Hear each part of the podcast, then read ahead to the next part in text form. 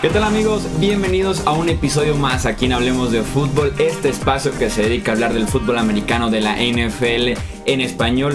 Yo soy Jesús Sánchez y es un episodio muy importante para nosotros porque así como nos dedicamos a hablar del fútbol americano de la NFL, también nos vamos a empezar a dedicar semana a semana durante la temporada hablar del fantasy fútbol de la NFL porque lo estuvieron pidiendo bastante porque sin duda alguna es un tema que interesa bastante a aficionados y no aficionados de la NFL. Estaremos aquí haciendo dos recomendaciones por semana. Primero estaremos atacando la lista de waivers, repasar un poquito lo que fue la semana anterior en tema de fantasy fútbol y después de un poco más cerca de los partidos estaremos eh, platicando de quiénes son los jugadores que deben estar en tu alineación y quiénes mejor eh, mantenerlos en la banca.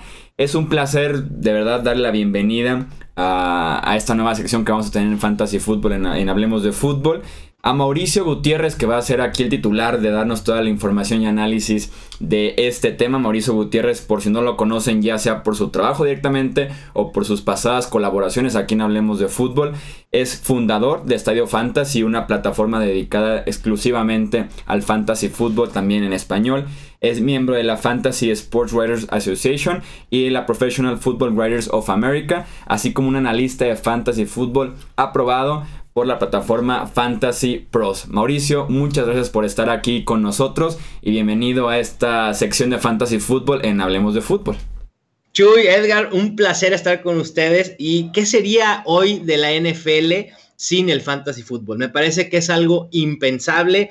Así de fuerte ha sido el auge del Fantasy Fútbol, tanto en Estados Unidos como ya en Latinoamérica y también en Europa. he visto gente de España que juega mucho, Inglaterra, Alemania, es decir, se ha convertido en algo ya global y aquí estamos contentos para platicar de lo sucedido un poco en semana 1 y ya también pensando en las mejores opciones para la segunda semana de la temporada.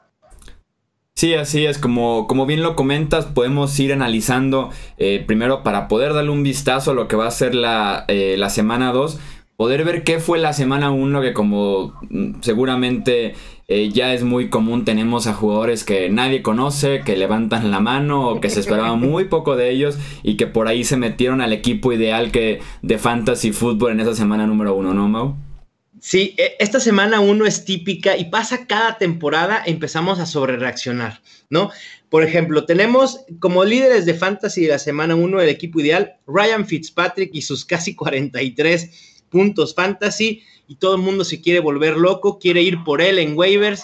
Digo, tranquilos, hay que recordar que Fitzpatrick es al final de cuentas el suplente de James Winston, que no sabemos si con buenas actuaciones pueda afianzarse como titular, habrá que ver, y bueno, opciones obvias como Alvin Camara. También James Conner se cuela como segundo mejor corredor en fantasy en semana 1, que me parece que si bien sorprende que se haya colocado tan arriba, no deberá sorprendernos que sea una opción muy viable para fantasy en lo que Le'Veon Bell no se presenta con el equipo. Hoy estaba leyendo, salió el depth chart de los Steelers para semana 2 y Le'Veon Bell no está enlistado. En semana 1 sí aparecía todavía como titular.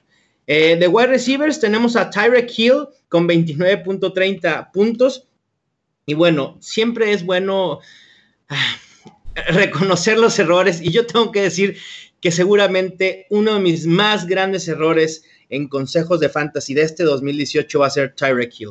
Yo creí que con la llegada de Sammy Watkins, eh, las incógnitas que había con Patrick Mahomes, el que estuviera Karim Hunt, seguramente iba a generar un bajón en sus números fantasy. Parece ser que voy a estar totalmente equivocado, pero me da gusto por Tarek Hill, un jugador muy eléctrico, muy dinámico, así que me da gusto. En la segunda posición de wide receivers, de Sean Jackson, que también creo que es una de las grandes sorpresas.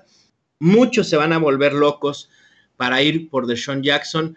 Yo les puedo decir, váyanse tranquilos y mejor vayan por Chris Godwin. Me parece mucho mejor talento, mucho más joven. De hecho, jugó más snaps que Deshaun Jackson y también recordar que Deshaun Jackson salió del juego contra Nueva Orleans por una conmoción. Y creo que la mayor sorpresa de todas, que nadie lo esperaba, es en la posición de tight end. el famosísimo Will Disley, ahora ya famoso en todos los, el mundo fantasy, 18, 16.50 puntos fantasy, superando a Rob Gronkowski, alguien que se perfilaba como un tight end bloqueador.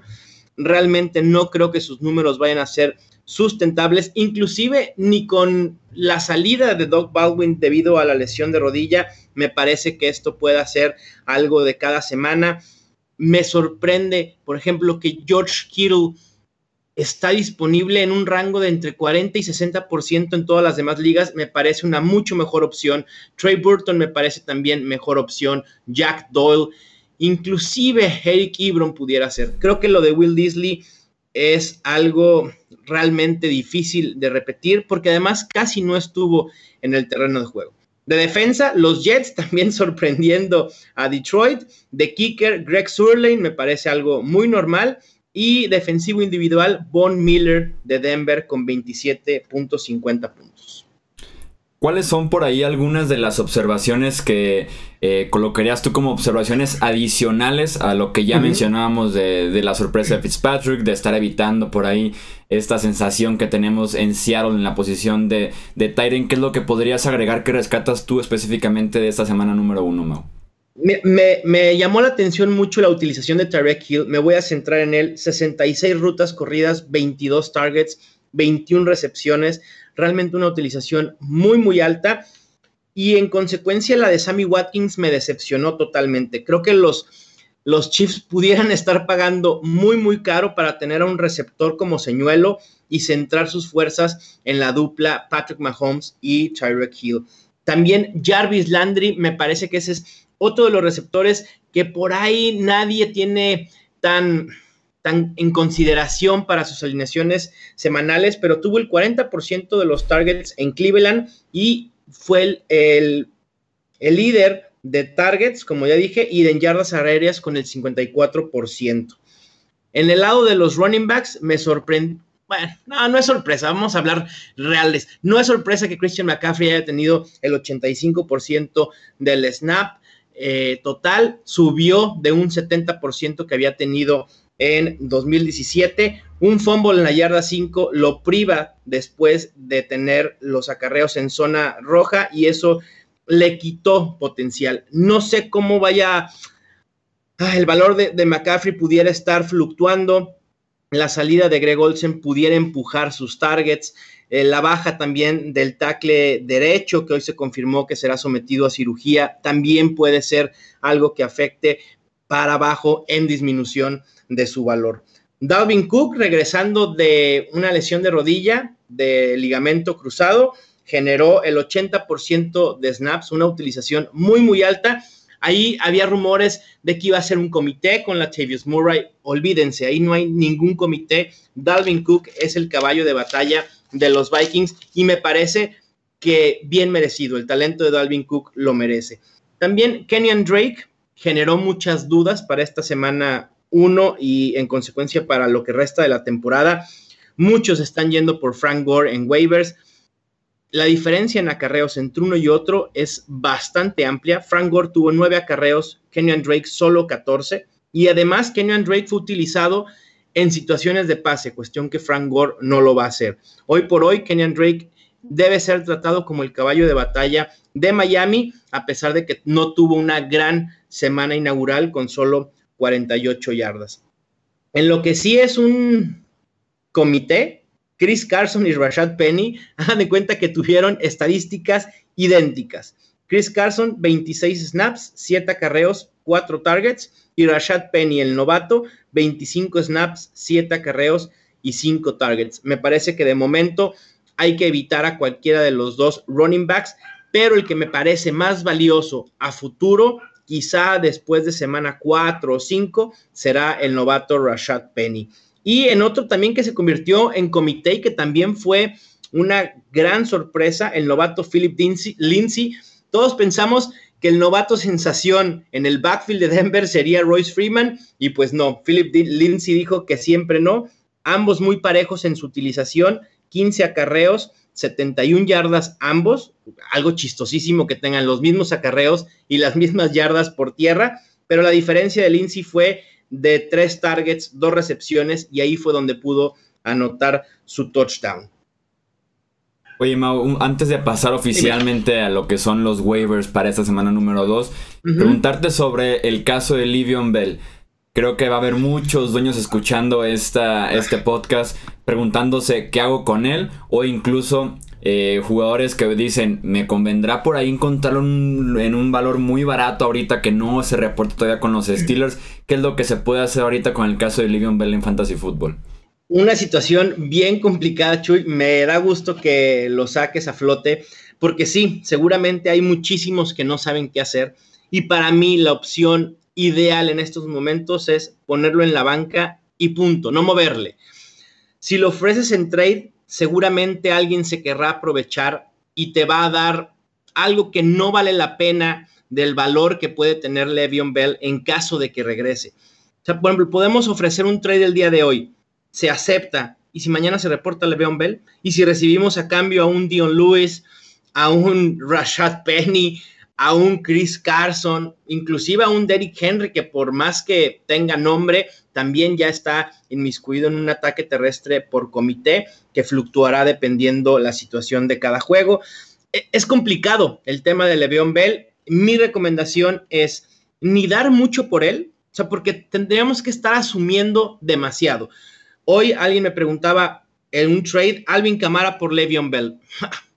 bueno, si Le'Veon Bell se presenta mañana y juega en semana 2, me parece un trade justo. Pero ¿qué tal si Le'Veon Bell no se presenta hasta la semana 10?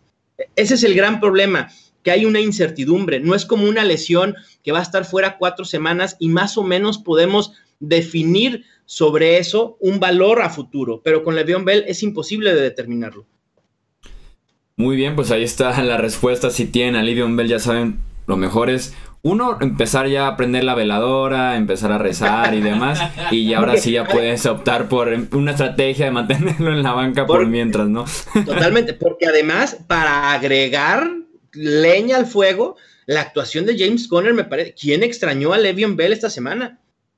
o sea, hizo exactamente, hizo el rol, se disfrazó de Le'Veon Bell y así jugó contra los Browns. Una utilización impresionante, de hecho termina la semana 1 con la mayor cantidad de toques de entre todos los running backs de la liga. O sea, de verdad se disfrazó de Le'Veon Bell y eso los Steelers me parece que están cómodos de mandar ese mensaje a, a Bell y decirle, a ver, tampoco te creas tan necesario porque ahora nosotros ante la opinión pública tenemos la razón o al menos así parece después de semana uno, de no haberle pagado todo lo que él pretendía. Es lo que siempre esperamos de Bell, ¿no? De 30 toques, 35 toques de balón y fue exactamente lo que obtuvo James Conner y también consiguió eh, las yardas que fueron a la par de esa cantidad tan alta de toques de balón en acarreos y en recepciones. Pasamos ahora sí, Mauricio, entonces a los waivers que tenemos para esta semana número 2. Aquellos equipos que estén cortos de corredores, de receptores, de tight ends. ¿Quiénes son las de tight ends, sobre todo. Los tight ends se nos cayeron en una situación bien precaria. Si de por sí ya la posición de tight end era complicada en el panorama fantasy, ahora con las lesiones de Delaney Walker y de Greg Olsen, uy, habrá que estar muy pendientes. Pero bueno, como siempre, los waivers son la mejor arma para mejorar tu equipo de fantasy. Creo que es una de las grandes ventajas que tiene el fantasy ah, de, lo, de a largo de temporada, es que puedes hacer cambios, mejorar tu equipo y sinceramente los campeonatos de fantasy se ganan con estos movimientos. El primero que tengo en mi lista, los voy a dar por orden de importancia de menor a mayor, por como yo los priorizaría. El primero es TJ Yeldon, el corredor de los Jaguars, disponible en un 87% de ligas de fantasy en general.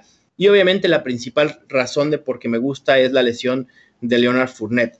Abandonó el juego en el segundo cuarto, lesión en el tendón de la corva, que como deben saber no es una lesión fácil de sobrellevar, necesita descanso. Parece ser que no es de gravedad y que pudiera estar eh, ya listo para semana 2, pero también puede ser una lesión que lo aqueje durante toda la temporada. Y entonces el valor de TJ Yeldon sube bastante. Una vez que se lesionó Leonard Fournette, él fue amo y señor del backfield de los Jaguars, terminó con 14 acarreos, 51 yardas, 7 targets, 3 recepciones, 18 yardas y un touchdown. Obviamente es mi opción 5 en estos momentos, pero si tienes a, Leonard Fournette, debe ser tu prioridad número uno. No hay otro jugador que deba importante, eh, importarte en waivers más que TJ Yeldon en caso de que tengas a Leonard Fournette, porque es tu garantía, tu, seguro comprado durante toda la temporada. En la posición número 4 tengo al tight end de los Titans, John Smith.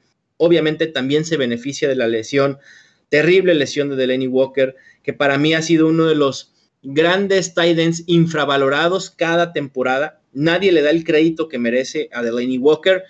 Una lesión muy fea, se parece que el tobillo se le dislocó y además una fractura.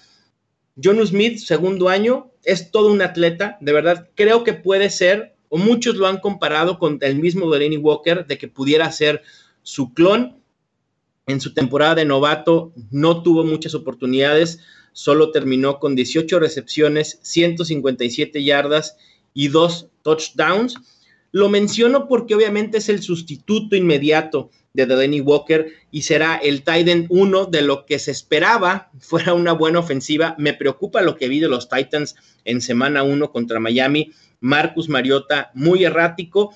Creo que hay mejores opciones que John Smith, sí, pero también ante la lesión de Delaney Walker, para quien ha perdido a Delaney Walker, John Smith puede ser el salvador. Como lo mencionaba al principio del podcast, Jack Doyle, George Kittle, incluso Jared Cook o Antonio Gates pudieran ser también buenas opciones a tener ahí en la mira. Y si me permites, Chuy, vamos con los running backs tan valiosos en, fantasy. Seguimos. Ya hablábamos de uno, Philip Lindsay, disponible en todas, absolutamente todas las ligas de fantasy en el universo. Es, si alguien me manda un pantallazo de su equipo con Philip Lindsay, de verdad que le mando una playera de Estadio Fantasy por, Tener, e, esa visión que absolutamente nadie tuvo. Te puedo decir que en la liga, en la más profunda en la que juego, que es el Scott Fish Bowl, que son como 22 puestos en roster en ligas de dos equipos, está disponible Philip Lindsay. O sea, nadie, nadie preveía que lo de Denver se, se convertiría en un comité entre Lindsay y Royce Freeman a lo mejor sí entre Devonte Booker y Royce Freeman, pero no de esta manera.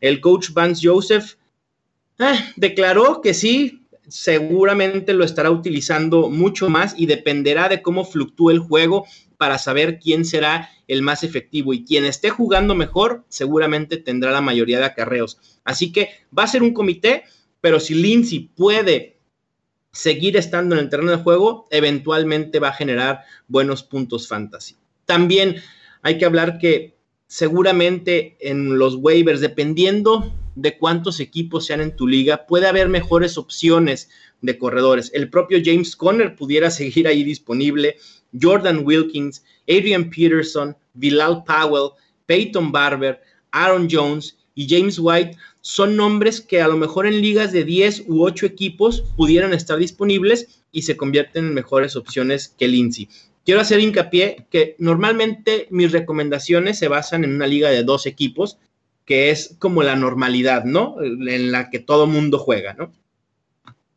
Sí, así es. Este, ahora sí que si el papá de, eh, de Lindsay está escuchando esto en una de esas, él sí lo tenía y vas a tener que mandarle a Colorado una playera, ¿no? Se la, mandamos a Denver con todo gusto. Oye, y también otro corredor que me gustó mucho, Austin Eckler de los Chargers ya habíamos, ah, creo que habíamos asumido que Eckler iba a aumentar en su rol esta temporada. Obviamente no es una amenaza para Melvin Gordon, pero ya con lo mostrado, su rol como jugador, como corredor versátil, para ser utilizado en situaciones de pase, para cambiar el ritmo de la ofensiva, creo que Eckler va a seguir aumentando su rol semana a semana, pero insisto, no es una amenaza para, para Melvin Gordon pero si algo le llegara a pasar a Melvin Gordon, las lesiones pasan en el fantasy fútbol, nos guste o no. Yo espero que ya nadie se lesione a partir de la semana 2, pero no va a pasar. Si algo le llegara a pasar a Melvin Gordon y Austin Eckler está en tu banca, te puedo asegurar que Austin Eckler se puede convertir en lo que hizo Alvin Kamara el año pasado y seguramente estarás en los playoffs de tu liga. De ese tamaño es el valor de Austin Eckler. Vale la pena tenerlo desde ahorita en tu roster. Y mi prioridad número uno, Tyler Lockett, el wide receiver de los Seahawks. En cuestión de talento, a mí me encanta. Creo que tengo tres años diciendo, este es el año de Tyler Lockett, este es el año de Tyler Lockett. Parece ser que este va a ser por fin el año de Tyler Lockett debido a la lesión de Doc Baldwin. Por ahí se, se rumora que tiene un esguince en el ligamento medio colateral de la rodilla que pudiera alejarlo algunas semanas y entonces el rol de Tyler Lockett va a ir en aumento. Su porcentaje de pases atrapados en semana 1, 75%. A muchos les preocupa que el 99% de su producción fantasy vino de una sola jugada de 51 yardas para touchdown. Pero con, con la ausencia de Doc Baldwin, de hecho, Tyler Lockett empezó a ser alineado en el slot y ahí es donde pudiera ser mucho más benéfico. Otro también para tener en la mira, el propio Brandon Marshall, que terminó como líder en targets de Seattle. Sí, en el caso de, de Lockett, un jugador sumamente talentoso para ofensiva, equipos especiales, como bien dices, y más porque en Seattle, sin Doug Baldwin y con las salidas de Paul Richardson en la agencia libre, de Jimmy Graham y demás, o es lanzársela a Tyler Lockett o mejor al cadenero, ¿no? Que esté parado ahí en la lateral de, de los Seahawks, al final de cuentas. Ah, este, esta semana se llamó Will Disley, precisamente. Ahí está entonces la razón para ir por Lockett y poder evitar. y, de, verdad, no hagan locuras. no, sabes, Chuy, eh, en redes sociales cómo me han llegado mensajes de cambio a Will Disley por George Kittle. No. Cambio a Will Disley por Jack Doyle. No. Cambio a Will Disley por Rob Gronkowski. No, menos. Obviamente jamás. Pero de ese tamaño, genera muchísimas dudas la semana 1 porque siempre está llena de sorpresas. Los equipos y los jugadores, sobre todo aquellos que no jugaron tanto en la pretemporada, suelen llegar fuera de ritmo, ¿no? Le pasó a Le'Veon Bell el año pasado, no se presentó a la pretemporada y semana 1, 2 y 3 se le vio un poco limitado y después explotó. Y, y en ese sentido hay que tenerle confianza a la mayoría de jugadores que drafteamos, pero también es muy importante empezar a hacer los cambios. Que no se te vaya a pasar a lo mejor Tyler Lockett si necesitas un wide receiver. Eh, James Conner, la semana pasada, me parece que todo mundo tenía disponible a James Conner en sus waivers. Si estuviste al pendiente de lo que sucede en la NFL, lo debiste haber tomado de manera inmediata. El mismo Chris Godwin, Jordan Wilkins. y cada semana surgen estos jugadores de la nada que pueden ser muy buenos para fantasy. Y hay que recordar que también el fantasy es algo semanal. Nuestro principal objetivo es ganar esta semana. No me importa qué va a pasar en semana 3 o no me debe importar contra quién van a jugar en la semana 6. Lo importante es ganar en esta semana. Y yéndote semana a semana, puedes tener muy buenos resultados. Y sin duda alguna ahí están las recomendaciones. Todos tuvimos eh, lesiones o baja de juego en nuestros equipos de fantasy fútbol. Entonces, pues ahí están las opciones que debes de tomar en cuenta para poderles encontrar un reemplazo. Y también, si te interesa incluso más información, tienes más preguntas acerca de, tu equipo, lo que puedas estar haciendo durante eh, la semana de cara a esta ya segunda jornada te recomendamos obviamente el proyecto de nuestro amigo Mauricio Gutiérrez, Estadio Fantasy, que tiene su página de internet, estadiofantasy.com. También tiene su podcast, Estadio Fantasy, así como su propio canal de YouTube. Así que casi el mismo formato que tenemos aquí de página, podcast y YouTube. También lo encuentran con Mauricio para tener todavía más información dedicada al fantasy fútbol todos los días prácticamente de la temporada. Así es, Chuy, ahí estamos al pendiente. También en redes sociales suelo estar muy activo y todos los días, casi todos los días publico algo relacionado del fantasy. Los martes o los lunes por la noche y martes son de waivers. También los rankings los publico por la tarde, los días martes. El miércoles hago el semáforo fantasy, que también es como el eh, quiénes son y quiénes no son buena opción, que también tendremos un espacio aquí en Hablemos de Fútbol, que será los viernes. Los jueves hablo de la estrategia de estar cambiando de defensa cada semana y proporciono tres o cuatro opciones que pueden ser viables y que no están, eh, o más bien que están muy disponibles en las ligas de fantasy. El viernes hago una previa también en el podcast de todo lo que preveo para la semana 2. El sábado ya es descanso y el domingo tengo transmisiones en vivo, dos horas de transmisión en vivo para preguntas y respuestas exclusivamente para mis seguidores. No, pues es el hombre más ocupado ¿eh? de, todo el universo de la NFL en español. De verdad, alguien, a veces alguien, la gente cree que dedicarse a esto del fantasy fútbol es facilito, ¿no? Pero no ven todo el trabajo que hay detrás. El domingo publicaba, no, el sábado en la noche publicaba, publicaba en, mi Twitter, alarma lista a las cinco y media de la mañana. Y todo el mundo decía, como, ¿para qué te levantes el domingo a las cinco y media de la mañana?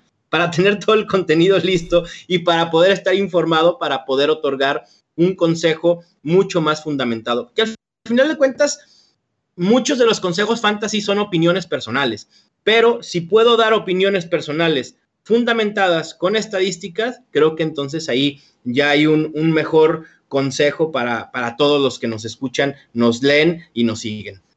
Sí, así es, de eso se trata, de poderles ayudar a todos ustedes a ganar su liga de fantasy fútbol. Ahí está todo el contenido prácticamente toda la semana, menos el sábado, que es cuando ya la esposa dice, Mauricio, ¿todavía existo? ¿Qué podemos ir a comer? un día, un día hay que darle a la familia, ¿no? pero todo el mundo sabe que de septiembre a diciembre, de verdad, se olvidan de mí porque sí me dedico a esto de lleno y me encanta hacerlo. No es un sacrificio, eh, más bien es un placer, lo hago con muchísimo gusto, con mucha dedicación y pasión.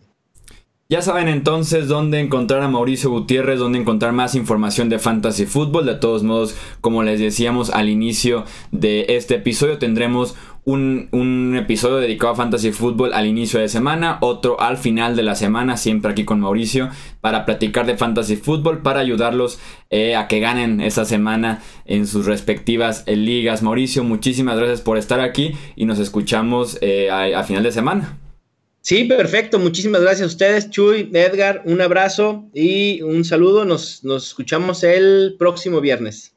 Sí, así es, estaremos, como les decíamos, eh, dando recomendaciones de alineación ya directamente y también estaremos debatiendo rankings y demás que tenga Mauricio aquí para presentarnos. Ya saben que estuvo en los controles operativos Edgar Gallardo. Yo soy Jesús Sánchez, muchas gracias por estar aquí nuevamente con nosotros en Hablemos de Fútbol. Ya saben que nos pueden encontrar en Twitter, Facebook e Instagram para estar al tanto de la actividad de la NFL todo el año. Nuestra página de internet hablemosdefutbol.com, nuestro canal de YouTube también Hablemos de Fútbol y también el que se publica cuatro veces cada semana. Yo soy Jesús Sánchez, muchas gracias por estar aquí y nos escuchamos en la próxima ocasión. Hasta luego.